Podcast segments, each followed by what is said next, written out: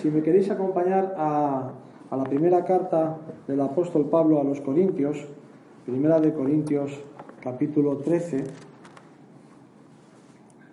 primera de Corintios capítulo 13,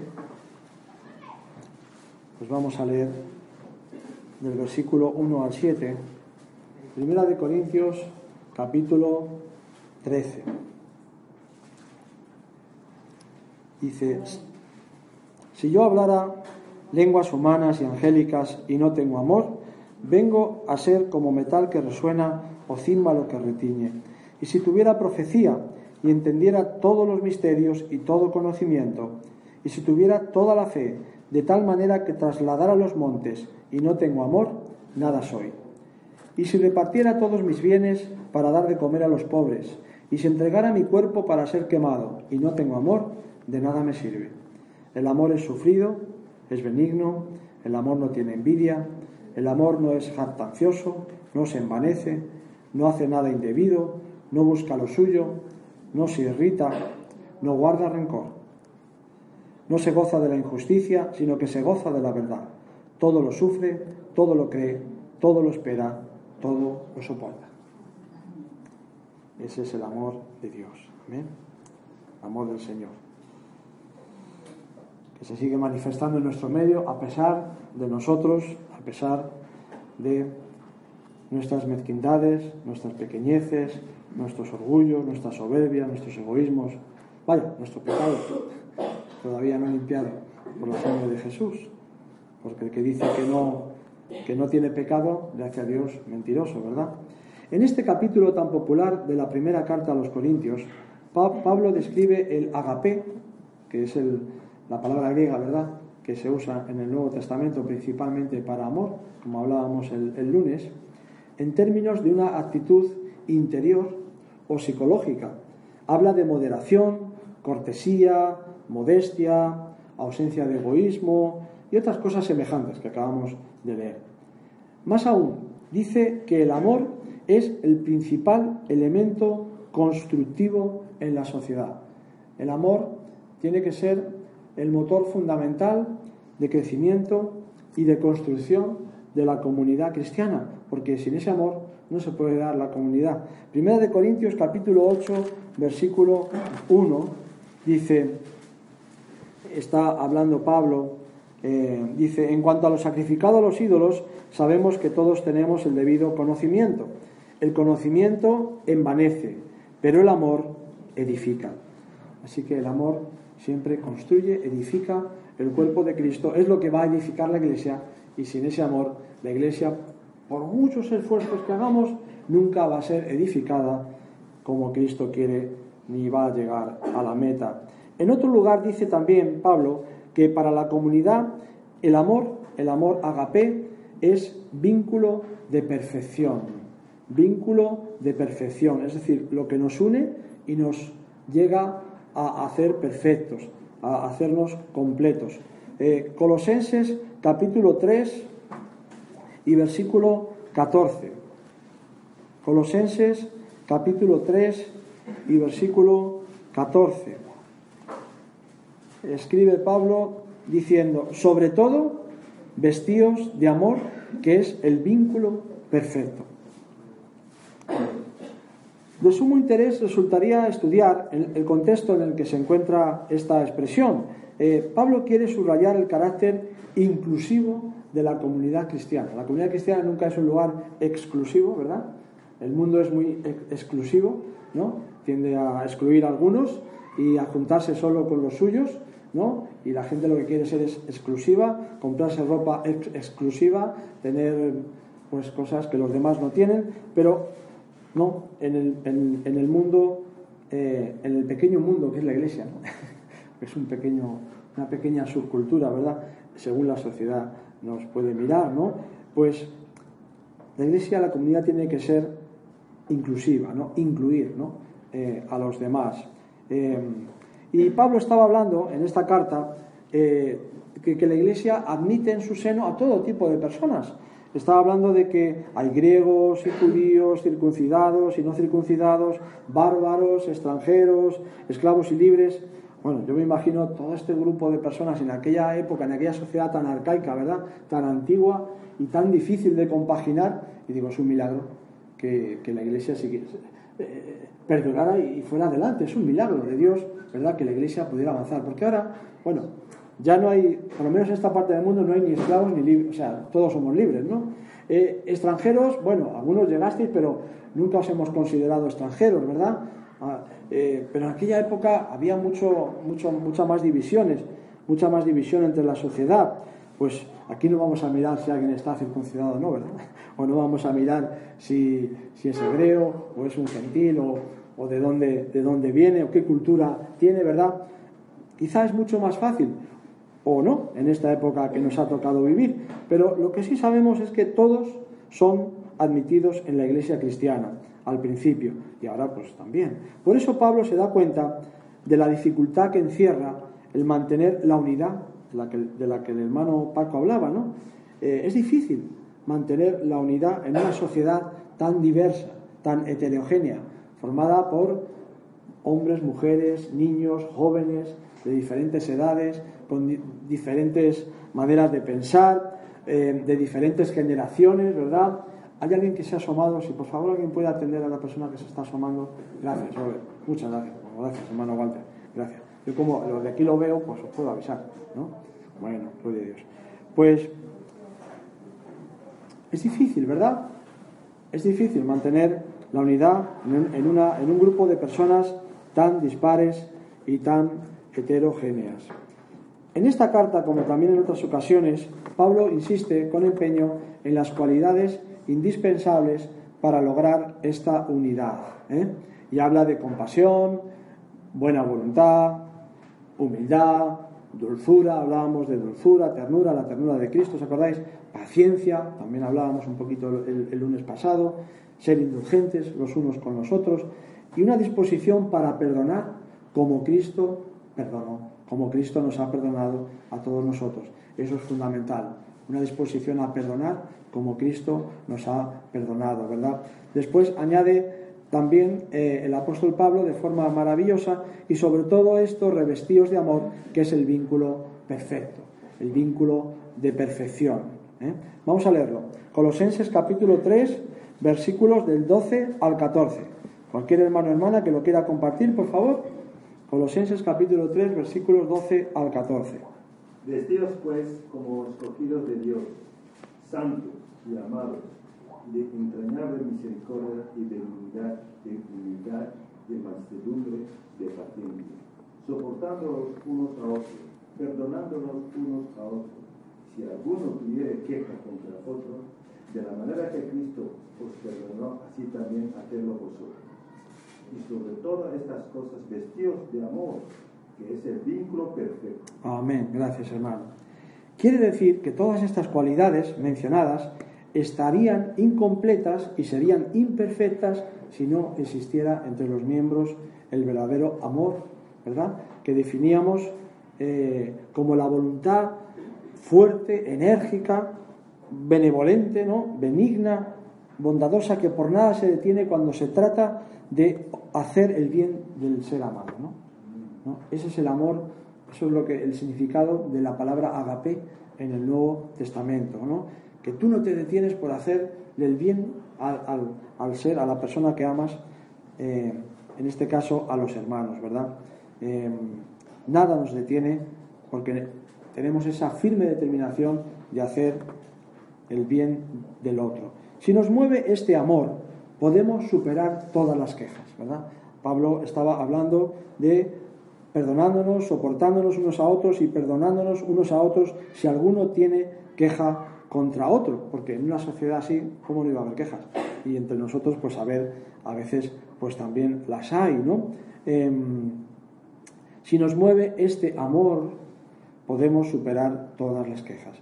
El amor está en el fondo de todas nuestras actitudes, o debe estar, porque si no es así, si no está la base de, ese amor de Dios, no voy a conseguir integrarme en la iglesia. Por mucho que yo me esfuerce, si el amor de Dios no está en mí, yo no voy a ser, parte nunca de la iglesia, no voy a conseguir ser parte de la familia, no voy a conseguir integrarme en la comunidad, en la congregación.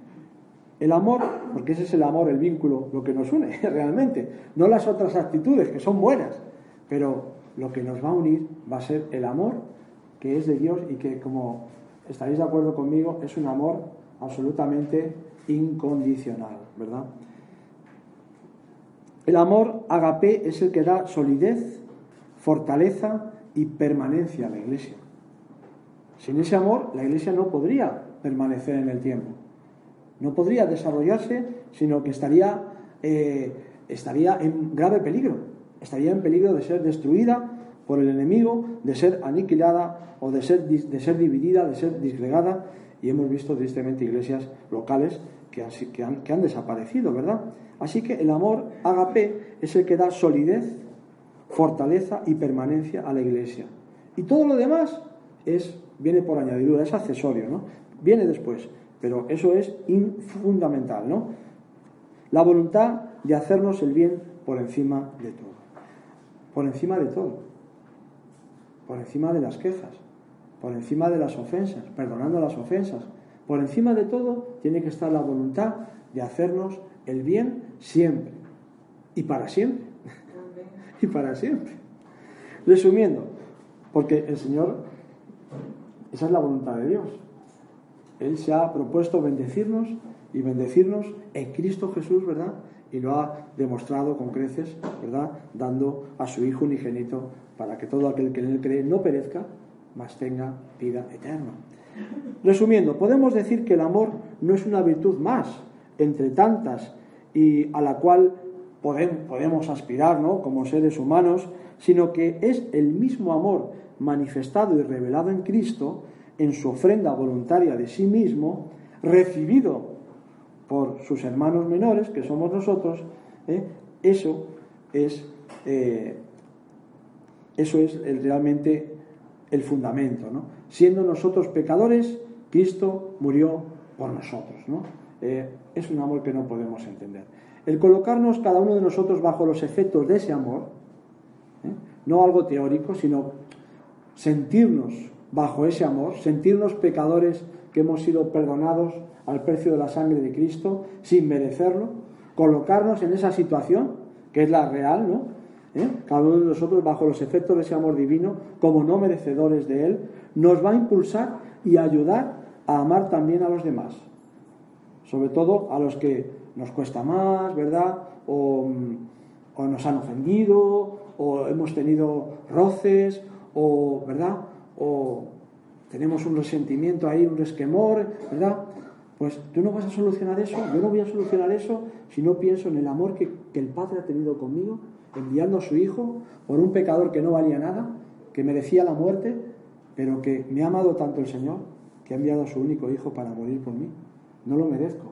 Por lo tanto, ese hermano o esa hermana que tú piensas que no merece tu perdón, claro, pero merece tu amor y tu perdón. ¿Cómo no? Si tú tampoco mereces nada, si yo no merezco nada. Y esa es la clave de que la iglesia avance, hermanos. Esa es la clave. Si eso falla, todo falla. Ahora, si eso no falla, milagros y maravillas, vamos a ver. Es el amor de Dios derramado en nuestros corazones. Ese es el amor de Dios derramado en nuestros corazones por la bendita persona del Espíritu Santo, que nos recuerda que tú y yo no merecíamos que Cristo diera su vida por nosotros. Entonces tú ya, ah, cuando recuerdas eso, bajas la guardia y no te vuelves tan exigente con el hermano, con la hermana, ¿verdad? No, es el amor de Dios solamente el que se cree, no, perdón, solo el que se cree mejor que los demás, menos pecador que los demás, es incapaz de amar con el amor perdonador del Señor. Si me queréis acompañar a Romanos capítulo 5 y versículos del 1 al 11, eh, Romanos capítulo 5, versículos del 1 al 11, pues cualquier hermano o hermana lo puede compartir. Pero acordaos que no estamos hablando de un amor pusilánime, de un amor flojo, de un amor que no dice la verdad, de un amor que no reprende, de un amor que... No, eso también es parte del amor, ¿no? La firmeza también. Romanos capítulo 5, versículos del 1 al 11.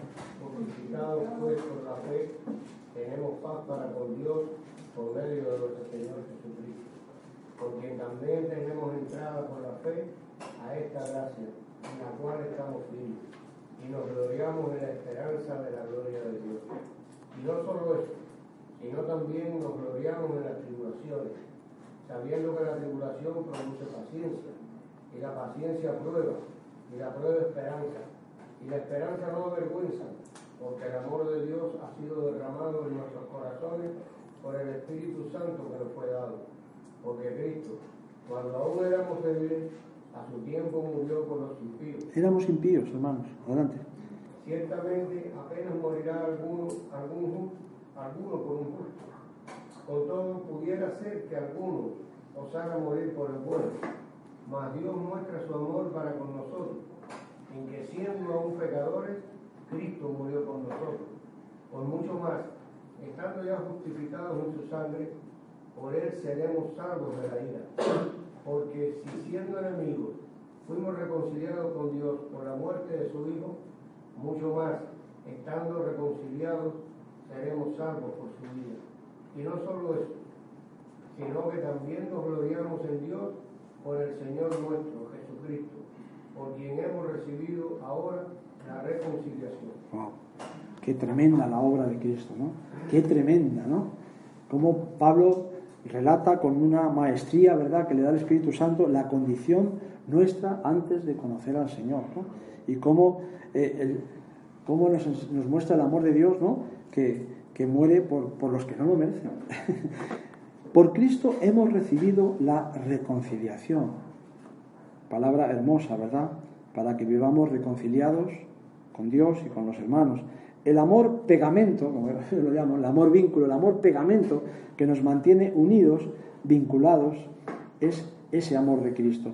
Solamente el tener eh, en desprecio ese amor nos llevaría a separarnos del cuerpo de Cristo, de la iglesia, ¿verdad?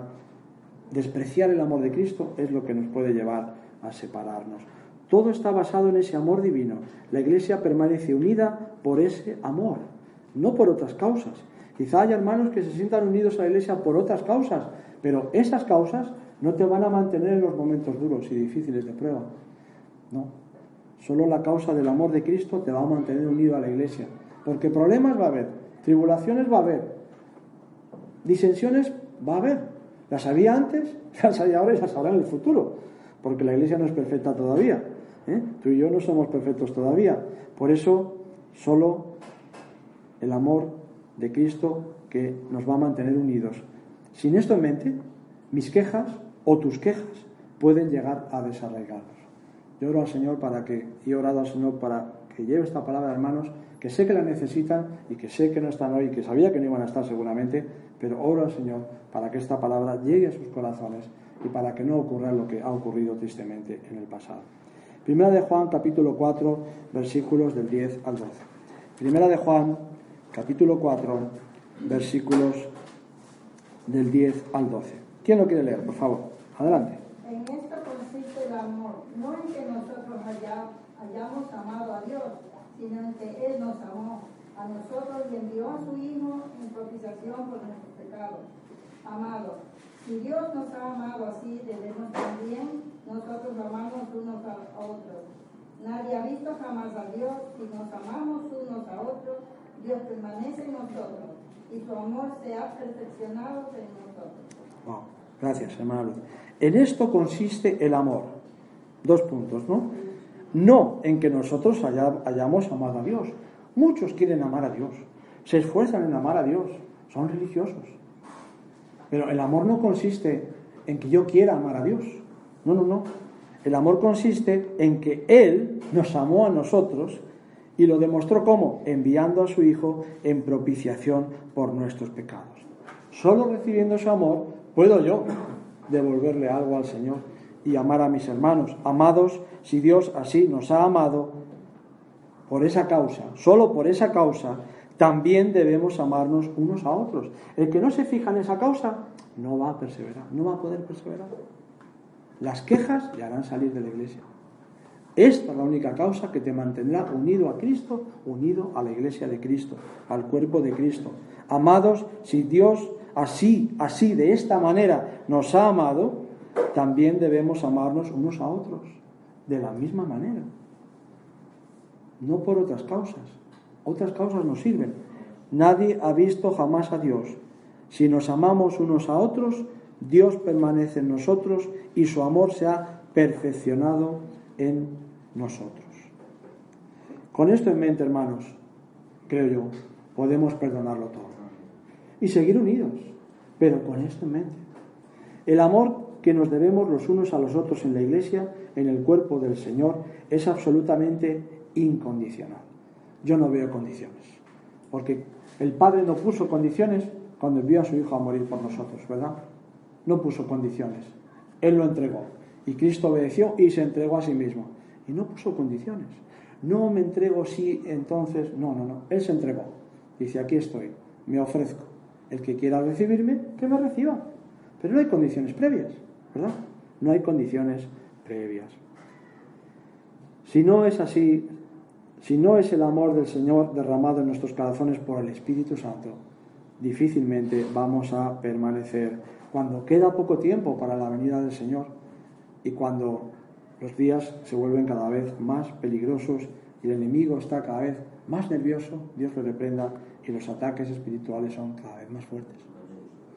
Así que, amor, pegamento. el amor de Cristo, el vínculo perfecto. Los demás vínculos no son perfectos, se pueden romper. Pero ese amor, si tú estás en, en ese amor, en el amor de Cristo, nada ni nadie te va a separar del cuerpo de Cristo, de la iglesia del Señor. Cuidado con amar solo a los que nos aman. Sabemos que el mundo funciona así. Ama a los que les aman. Les hace favores a los que le hacen favores. ¿Verdad? Saluda a los que le saludan. Pero nosotros estamos llamados a algo muchísimo más eh, superior. ¿Verdad? Si tú eres un miembro del cuerpo de Cristo, como yo, no caeremos en comportarnos como las gentes del mundo, que saludan solo a los que les saludan o que eh, aman solo a los que les aman. Hay que doblar rodillas, hay que buscar a Dios, hay que clamar a Dios, que es la fuente del amor, para que ese amor esté por encima de todo. Este es el gran secreto de la iglesia, secreto a voces, secreto de su éxito, en el sentido que Cristo entiende el éxito. El que no ama incondicionalmente aún no ha conocido a Dios. O lo ha conocido, pero no lo conoce como debe conocerle, ¿verdad? Puede que se haya acercado al Señor, puede que tenga una experiencia con Dios, pero el que no ama incondicionalmente aún no ha conocido a Dios como debe conocerle. Lo dice, lo dice la palabra. Primera de Juan, capítulo 4, versículos 7 y 8, que uno de vosotros amablemente, pues seguro que va a leer ahora en este momento, ¿verdad? Primera de Juan capítulo 4, versículos 7 y 8. Amados, a menos que uno, amado, amaos unos a otros, porque el amor es de Dios. Todo aquel que ama es nacido de Dios y conoce a Dios. El que no ama no ha conocido a Dios, porque Dios es amor. Gracias, hermano Roy. Pues está muy claro. Amados, hemos recibido el amor del Señor, somos amados, amémonos unos a otros, porque el amor es de Dios procede de Dios. Dios es el que lo da. Él es la fuente del amor. ¿eh? Todo aquel que ama es nacido de Dios y conoce a Dios. El que no ama no ha conocido a Dios porque Dios es amor. Es imposible, ¿verdad?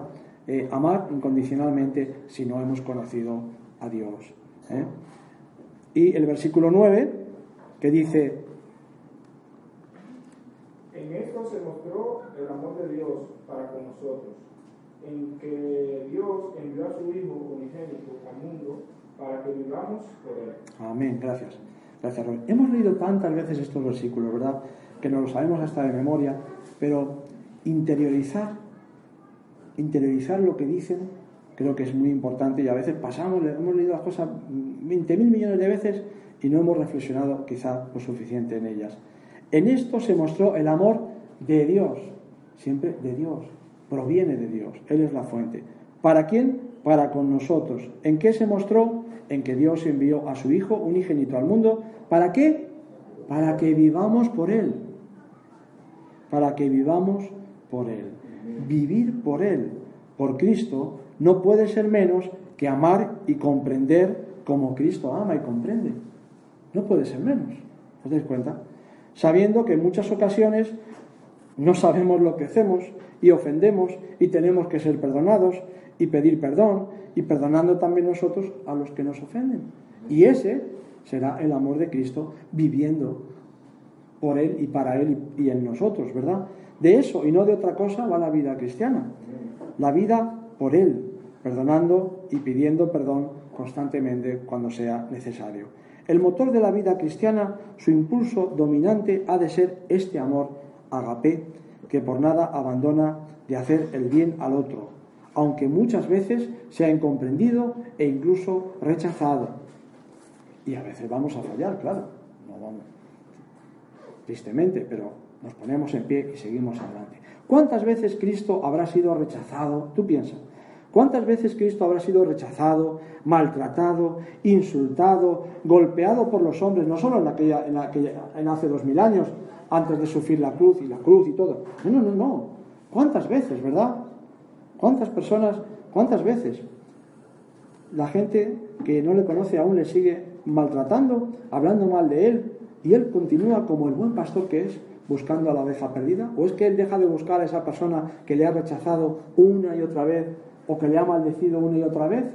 Pues no, hermanos, el Señor sigue buscando a la, a la oveja escarriada, descarriada, a la oveja que se ha extraviado, a la oveja perdida. Piensa quizá en tu testimonio personal, cuántas veces rechazaste tú a Cristo, quizá hasta que le recibiste en tu corazón, o incluso eras una persona que blasfemaba o que maldecía el nombre de Dios, ¿verdad?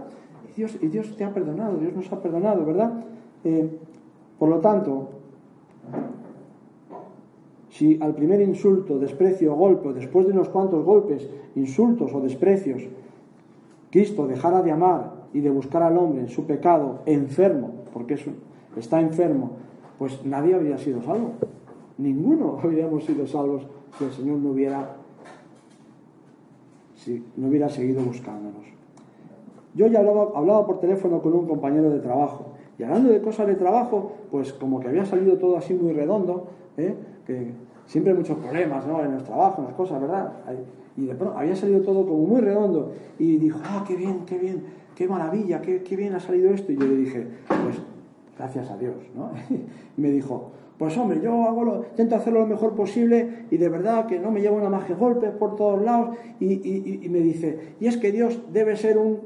Y dijo un insulto que no voy a repetir aquí, refiriéndose al Señor, ¿no?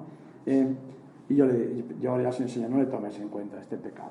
Y Dios va a dejar de buscar a ese hombre porque, Dios, porque ese hombre haya maldecido al Señor porque no le conoce. Y yo le dije, mira, Jesucristo, que sí que, que, sí que, que sí que es bueno, porque tú y yo no lo somos, se llevó todos los golpes del mundo sin merecer ninguno y sin ser culpable de nada y sin cometer ningún pecado ni ninguna maldad. Así que no te extrañe que nosotros recibamos alguna tonta de vez en cuando, que la vida es así. ¿eh? Y Dios dejará de buscar a ese hombre porque en su insensatez, como tú y yo cuando éramos, antes de conocer a Cristo, que éramos insensatos, maldecíamos el nombre del Señor o le echábamos la culpa a Dios de todo lo que nos pasaba. Pues no, hermanos. Pues igual en la iglesia debemos comportarnos con los hermanos y, por lo tanto debemos también perdonar los desprecios. Pero también debemos ir a, la persona que nos ha despreciado y decirle, hermano, hermana, me siento despreciado por ti, o me has despreciado, para buscar el perdón y la, y la reconciliación. Lo que no me parece cristiano es escondernos y luego hablar por detrás. Eso no es cristiano. Jesús se llevó todas las bofetadas y mucho más, una cruz romana, sin tener ninguna culpa y soportó todo eso por amor a ti y a mí. Y si soportó todo eso por amor a ti y a mí, perdonando al mismo tiempo también a los que le herían en aquel momento. Padre, perdónalos porque no saben lo que hacen. ¿Acaso estamos nosotros como miembros de estamos nosotros como miembros de Cristo eh, a soportar, llamados a soportar mucho menos? Claro, es que si me pisan el dedo gordo del pie ya me enfado, oye, me voy de la iglesia. O, oye, es que, eh, no, hermanos, somos de Cristo. Hemos, somos llamados a soportarnos los unos a los otros en amor. ¿eh? Y si tengo algún problema con un hermano o con una hermana, lo que tengo que hacer es ir a ese hermano, a esa hermana y solucionarlo. ¿eh? Lo otro nos va a causar una enfermedad Si por la espalda criticamos, murmuramos, maldecimos, hablamos con unos, hablamos con otros, por teléfono, por WhatsApp, o me da igual, en las casas, en vez de ir al hermano que sea, sea quien sea en la iglesia, y hablar con ese hermano cara a cara. No, hermanos. Estas serán las marcas de que estamos en el verdadero. Saber recibir las heridas, amando y perdonando. Una iglesia así es indestructible. Porque el amor divino, que procede de Dios, claro, es indestructible. Una iglesia o comunidad cristiana así es indivisible. De una unidad tan fuerte, que es la unidad de Dios, que impactará a todos y atraerá a todos como un imán poderosísimo. Recuerda que lo que Jesús ha dicho que atraerá a todos a sí mismo es cuando Él fuera levantado, la cruz, el dar su vida por, los, demás es lo que atrae. Si tú y yo no estamos dispuestos en Cristo a dar la vida por los hermanos y a perdonar no siete, 70 veces siete, sino siempre, no daremos el do de pecho, no daremos la talla. Perdonar siempre, dice Jesús. Y eso lo olvidamos en la iglesia muchas veces. Lo olvidamos. No, me voy de la iglesia. ¿Pero por qué? Porque no perdonas. Párate. Busca al Señor, que te ha perdonado a ti y ya verás cómo podrás perdonar. Amén. Porque nos puede pasar a todos. Podemos enfadarnos y decir, me voy de la iglesia. sí, nos puede ocurrir. El enfado es el enfado, el enojo es, no, sube y luego baja, ¿no? Pero reflexionemos, hermanos. Reflexionemos. El amor de Dios se manifestará en actos externos por medio del altruismo, la cortesía, la dulzura, la compasión, la indulgencia y hasta puede llegar al sacrificio de uno mismo, como hemos leído en 1 Corintios 13. No puede dejarse quemar, puede dar todos sus bienes a los pobres, pero no tener el amor de Cristo en su corazón, no ser capaz de perdonar al hermano, no ser capaz de ir a él, a ella y buscar la reconciliación. ¿Y de qué nos sirve hacer tantas cosas si no somos capaces de lo básico y fundamental? Pastor, permiso un momentito. tenemos que retirarnos porque Pues retírense ustedes. En el fogón afuera, tenemos un fogoncito chiquito y ahora se acordó que que tenéis algo que hacer. No pasa nada.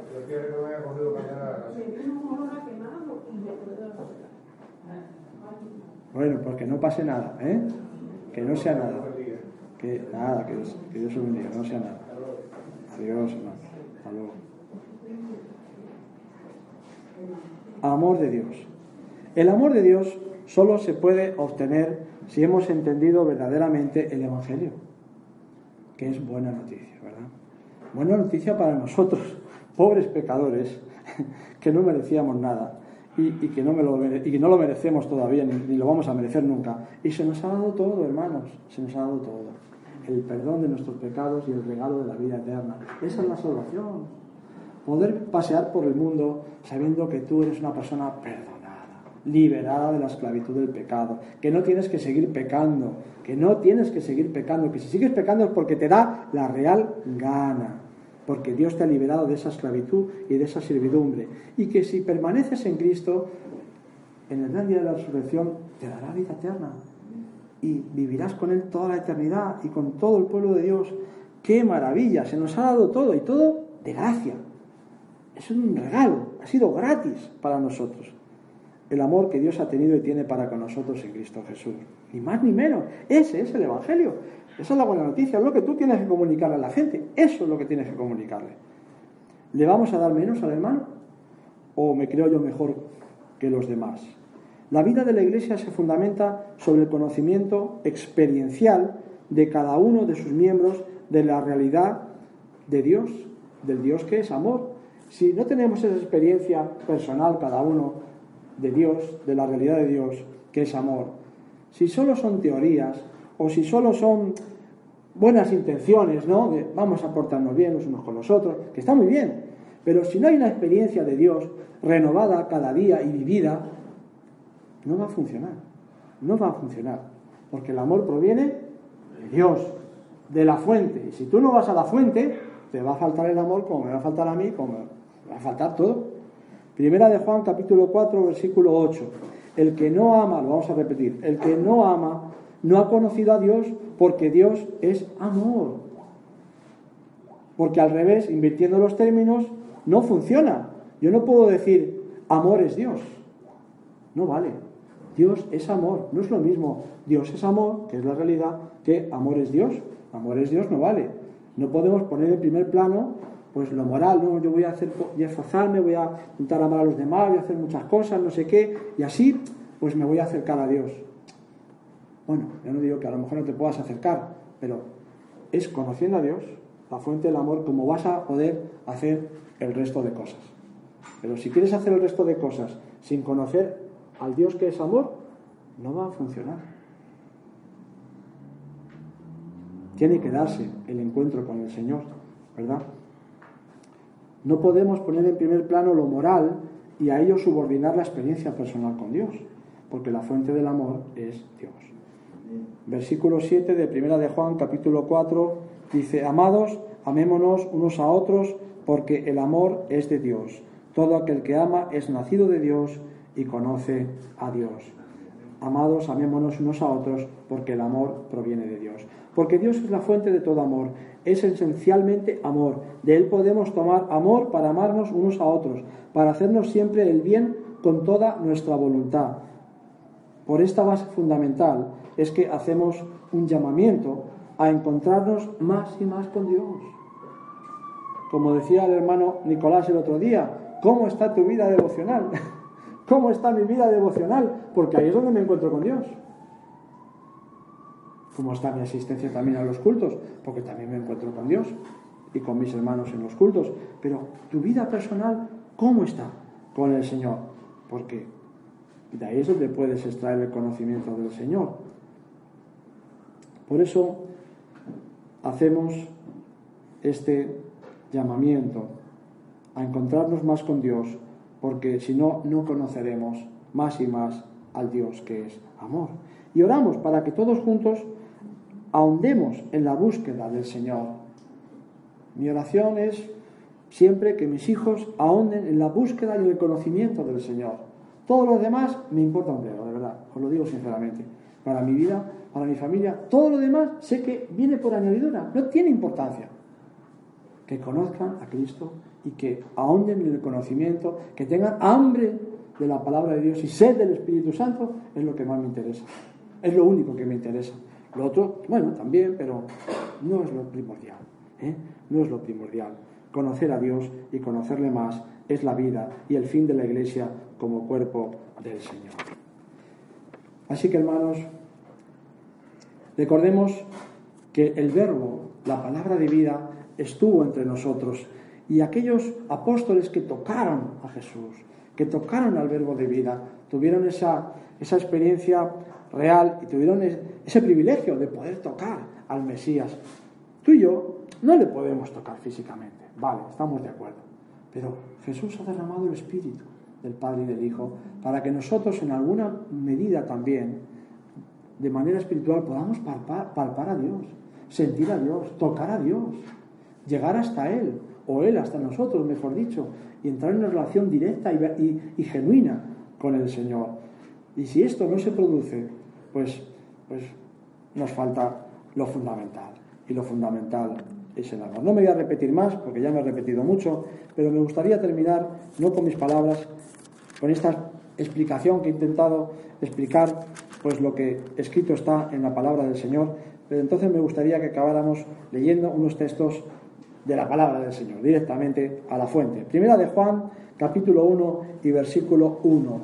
Dice, lo que era desde el principio, lo que hemos oído. ¿Tú no has oído la voz de Dios en tu corazón? Pues claro. Y si no la has oído, tienes que buscarle para oírle más. Lo que hemos visto con nuestros ojos, lo que hemos contemplado y palparon nuestras manos tocante al verbo de vida. ¿eh? Tiene que haber experiencias con el verbo de vida, que trae vida y vida en abundancia. Primera de Juan capítulo 2, versículos del 7 al 10. Hermanos, no os escribo un mandamiento nuevo, sino el mandamiento antiguo que habéis tenido desde el principio. Este mandamiento antiguo es la palabra que habéis oído desde el principio. El Evangelio siempre es la misma palabra. Y sin embargo os escribo un mandamiento nuevo, que es verdadero en Él, en el Señor, y en vosotros, porque las tinieblas van pasando y la luz verdadera ya alumbra. Ya viene Cristo, señales hay. El que dice que está en la luz y odia o aborrece a su hermano está todavía en tinieblas. El que ama a su hermano permanece en la luz y en él no hay tropiezo. Y versículo y capítulo 4, versículos del 7 al 16. Ya para terminar, amados, amémonos unos a otros porque el amor es de Dios. Todo aquel que ama es nacido de Dios y conoce a Dios. El que no ama no ha conocido a Dios porque Dios es amor. En esto se mostró el amor de Dios para con nosotros, en que Dios envió a su Hijo unigénito al mundo para que vivamos por Él.